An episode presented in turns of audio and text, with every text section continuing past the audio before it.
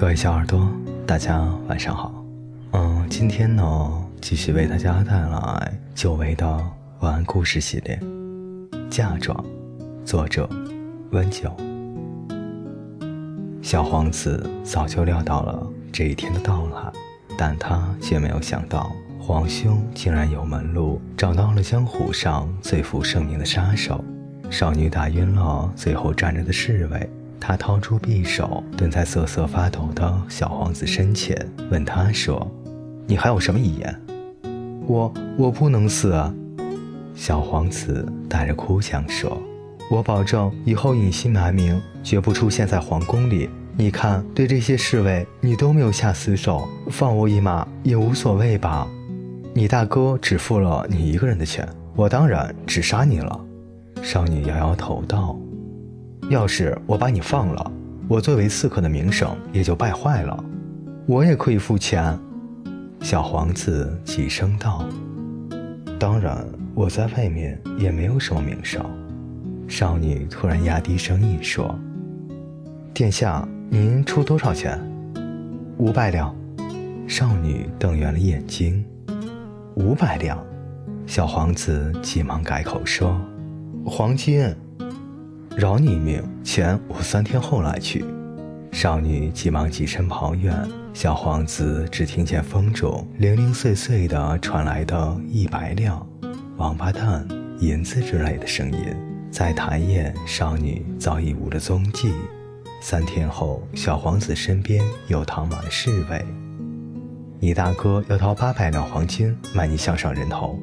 少女从小皇子的手中接过了黄金，不经意道：“小皇子不加思索，我出一千两。”少女点了点头：“商量个事儿呗。”小皇子试探道：“能不能下次来别打晕侍卫了？金子挺沉的，总得有人帮着抬不是？”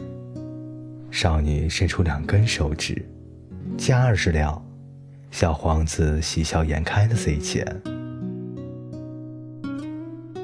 小皇子买命的价钱越来越高，即将破产前，大皇子终于败下阵来。交完最后一笔钱，小皇子终于松了口气。然而，他刚想转身离开，却被少女的剑拦了下来。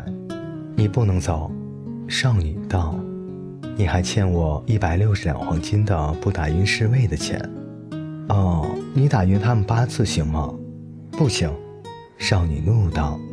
给不给钱？不给钱，我就一剑劈死你！可是我真没钱了。小皇子无奈道。少女皱起眉头，她捏着手指算了半天，最终道：“你给我做奴仆吧，五年。”眨眼间，四年过去了。小皇子终日和少女生活在一起，过着普通人家安稳的日子。他早已不在乎皇位。若不是这天清晨，大皇子又派人送来了钱，他几乎要忘记了自己的身份。小皇子想到那几车装满了金子的马车，不自禁有些手抖。他看到少女数过金子后，转过头来抽出了剑。唉，最终还是逃不过这一劫。小皇子叹了口气，遗憾地想到：唉。要是能一直平平淡淡下去，哎，多好啊！就像书里写的夫妻一样。我能不能不死啊？小皇子问。或者起码不要死在你的剑下。少女不说话，只是缓缓地走到小王子的身边，把剑抵在他的喉咙上。要么我再给你当几十年的仆役。小皇子用苦涩的声音说道。什么几十年？少女凑到小皇子的耳边，突然压低声音，吐气如兰。小皇子只觉得脑袋轰的一声，恍惚间，他听到少女轻声道：“你不会想娶我吧？”